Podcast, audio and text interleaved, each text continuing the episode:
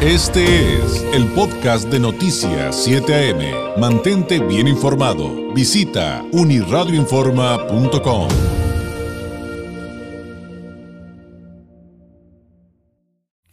Le agradezco enormemente al doctor Edgar Madrid, docente de la Escuela de Ciencias Sociales y Humanidades en CETIS Tijuana. Nos tome la llamada. ¿Cómo está, doctor? Muy buenos días. Hola, muy buenos días, David, y pues saludo a toda la audiencia. Oiga, pues hablando de la pandemia, doctor Madrid, y, del asunto de la ética y de tantas cosas que hemos visto eh, aquí en el mundo, realmente es, está, es, es, un tema apasionante, pero también desde cierta perspectiva, doctor, tal vez estaré de acuerdo, preocupante, se replantea, se replantea el tema de la ética eh, en muchos niveles, ¿no? O sea, eh, ¿cómo ver desde esa perspectiva, doctor, el asunto Em, de quienes, por ejemplo, usan o no el cubrebocas, de quienes dicen me vacuno o no en una decisión individualista y a lo mejor no ven esta parte comunitaria. Son temas delicados, son temas controversiales que generan mucha reacción. ¿De dónde partir el análisis de la ética tras la llegada del coronavirus? ¿Qué cambió, doctor?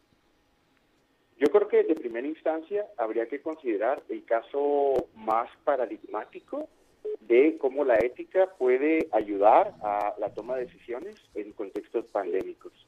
Y me refiero específicamente al de la bioética, que eh, aportó elementos para la toma de decisiones en los casos de medicina crítica. Particularmente hace pues ya dos años, la Comisión Nacional de Bioética, la Conbioética, que es parte de la Secretaría de Salud, trabajó en el desarrollo de una guía para la toma de decisiones para poder eh, asignar estos, estos servicios de medicina crítica. Entonces, se trabajó en formular esta guía que nos ayudara, por ejemplo, de manera muy concreta, a, ver a quién se le asignaba un respirador y a quién no. Entonces, fue una decisión muy polémica, fue un tema muy complejo en donde se, se vio implicado, por ejemplo, derechos humanos y de todo ese trabajo, pues yo estuve muy, eh, muy pendiente por razón de que formo parte del Comité Ético Hospitalario del Hospital General de Tijuana. De hecho, acá en el comité nos tocó trabajar en la elaboración de esa guía para decidir, pues, a quién sí y a quién no. Algo que quiero mencionar sobre este tema es que el foco de atención no estaba puesto en la asignación, sino en la reasignación. Esto significa que al momento de decidir a quién brindarle apoyo por medio de un respirador y a quien no. el criterio que se utilizaba era la reasignación, es decir, vamos a privilegiar a aquellos pacientes que lo requerirán por menos tiempo para que puedan beneficiarse más personas de ellos. Y esto ahora sí nos lleva a la idea de la ética comunitaria en vez de una ética individualista.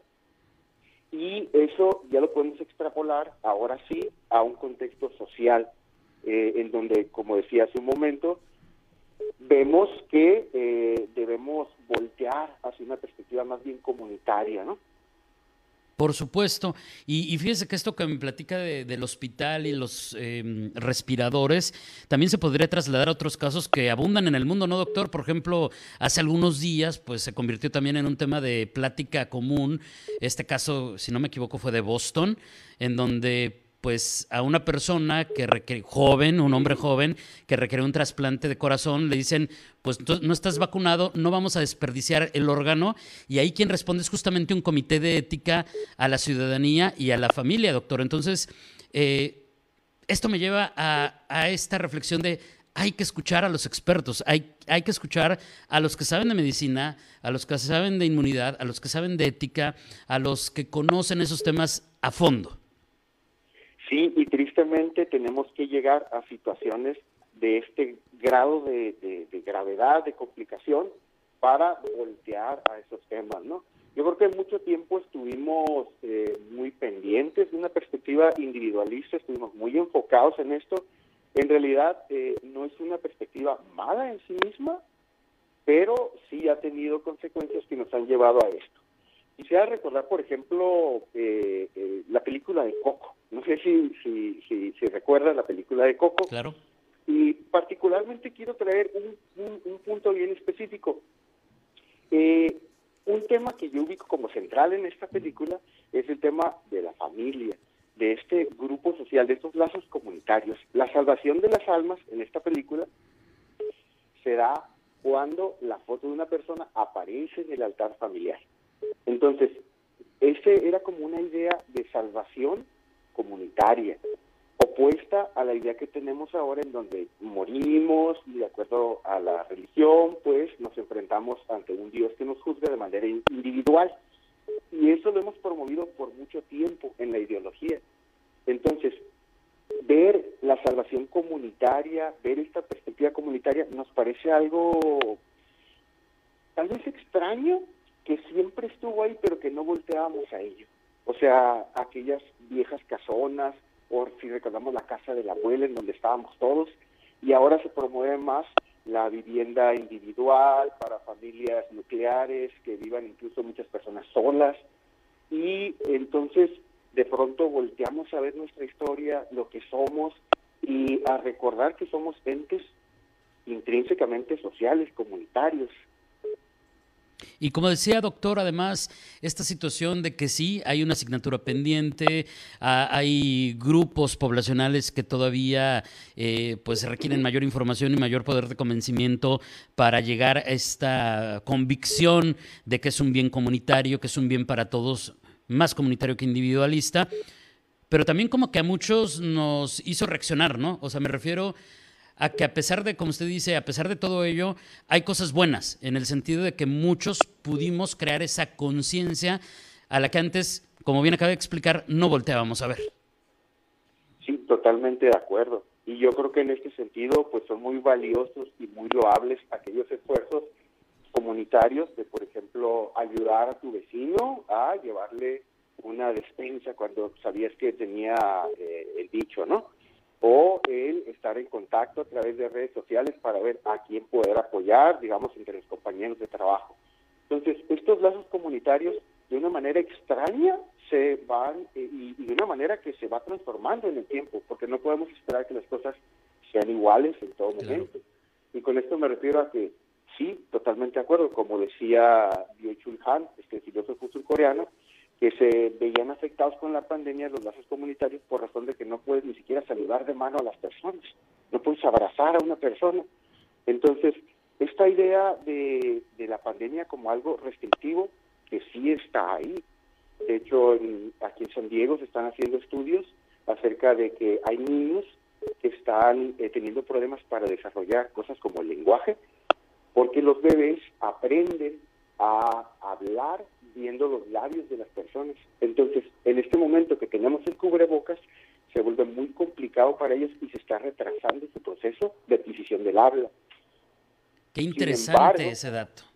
Sí, sí, sí. Sin embargo, eh, también tenemos eh, pues eh, otro tipo de cercanías, mediadas tal vez por la tecnología, mediadas por las redes sociales, que de alguna manera nos han tenido mayormente conectados.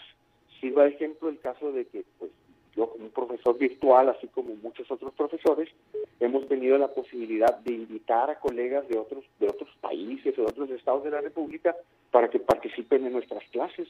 De modo que, por ejemplo, yo revisaba un texto con mis estudiantes el semestre pasado y tuvimos la posibilidad de invitar al autor del texto, ¿no? Claro, y eso, eso por supuesto que es maravilloso y no importa, ahora sí que literalmente no importa en qué, en qué parte del mundo se encuentre en ese momento determinado esa persona con la que queremos interactuar apoyándonos de la tecnología. Ahora, doctor, estamos platicando esta mañana con el doctor Edgar Madrid, docente de la Escuela de Ciencias Sociales y Humanidades en CETIS Tijuana. ¿Qué pasa cuando estos temas lo trasladamos al marco legal? Es decir, empieza por un asunto de recomendaciones. Después se convierte eh, en, eh, pues en un asunto de lineamientos eh, por parte de las autoridades de salud. Pero llega un momento en que esto trasciende a nuestras leyes, a nuestro marco legal, y siempre vendrá el cuestionamiento de ¿Puedes obligar o no en, en, tu país, en tu comunidad, a una persona A a tal cosa. O sea, llámese este, a vacunarse, llámese a usar el cubrebocas, llámese a multarlos por no hacerlo, e incluso en algunos países detenerlos, arrestos por no hacerlo, como hemos visto que algunos países lo hacen en espacios públicos. Eh, puedes obligarlos eh, a, este tipo de situaciones o visto desde otra perspectiva, doctor.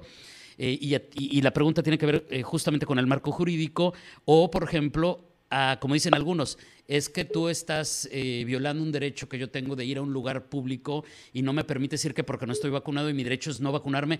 Y bueno, no quiero entrar en tantas complicaciones ni, ni controversias, sino entender cómo se traslada esto al marco legal.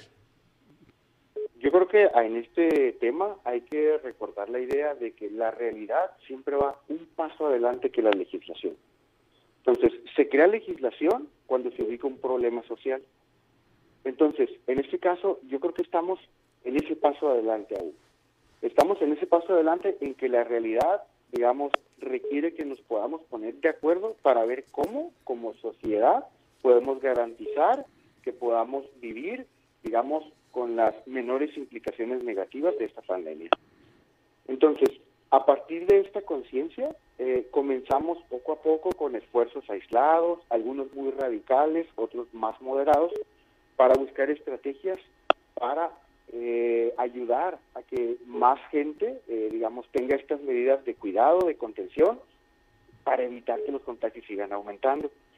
Al momento, la estrategia que se ha seguido en muchos lugares, pues es la de la, apelar a la bioética, es decir, utilizar a la ética como, eh, como si fuese como el ombudsman de la filosofía, que pueda hacer recomendaciones basados evidentemente en argumentos científicos, que ayuden a convencer a las personas, a educar a las personas en torno a los cuidados que se deben tener para salir adelante de la manera, digamos, menos castigada, ¿no? Por supuesto. E, es un tema sin duda eh, apasionante, aunque todo esto que nos está contando, doctor, creo que cobra muchísimo sentido porque cuando hemos hablado de derecho en específico, pues hemos aprendido aquí con expertos que eh, es una ley, un, derecho, viene eh, por el mismo camino que usted nos acaba de, comentar y no al revés. O sea, la ley no es, visto desde el punto de vista de otros casos, la ley no es una imposición, sino consecuencia del uso y costumbre o de una situación que se genera y se generaliza. Entonces tiene mucho sentido lo que nos acaba de decir, sin duda. Doctor, ¿con qué podríamos cerrar? Eh, esto de hablar de la ética tras la llegada del coronavirus, los cambios que hemos vivido, las reflexiones que tenemos que hacer, que hacer, ¿qué podríamos plantear a manera de conclusión? Pues algo que me parece que es muy importante es que, eh, como lo ha dicho el profesor Gabriel Vargas Lozano desde el Observatorio Filosófico de México, hay que hacer una defensa de la filosofía, porque la filosofía nos ha ayudado a, digamos, abonar al pensamiento crítico. Y tristemente hay situaciones que parece que se nos desbordan, que nos recuerdan la importancia de tener un pensamiento crítico, que nos permita tener argumentos para poder debatir en este tipo de temas. Hablábamos hace un momento del tema de quienes deciden utilizar el cubrebocas y quienes están en contra de, de el tema de los antivacunas y parece que solo hablamos de argumentos subjetivos y no de una argumentación eh, basada en, pues, en la lógica, en la ciencia, que digamos pueda ayudarnos a tomar una, una la mejor decisión, ¿no? Por supuesto, y sin duda. Doctor, le agradezco enormemente este tiempo. Estuvo interesantísima la plática. Le mando un abrazo a la distancia. Muchas gracias y muy buenos días. Vale, adiós. Gracias, es el doctor Edgar Madrid, docente de la Escuela de Ciencias Sociales y Humanidades en CETIS, Tijuana. Humanismo, señores, y así entendemos la diferencia entre estos conceptos, la ética comunitaria contra la ética individualista en el contexto de esta pandemia. Sin duda, eh, importantísimo lo que nos acaba de plantear este experto de CETIS, el doctor Madrid. 8 con 36. Este fue el podcast de Noticias 7am. Mantente bien informado. Visita unirradioinforma.com.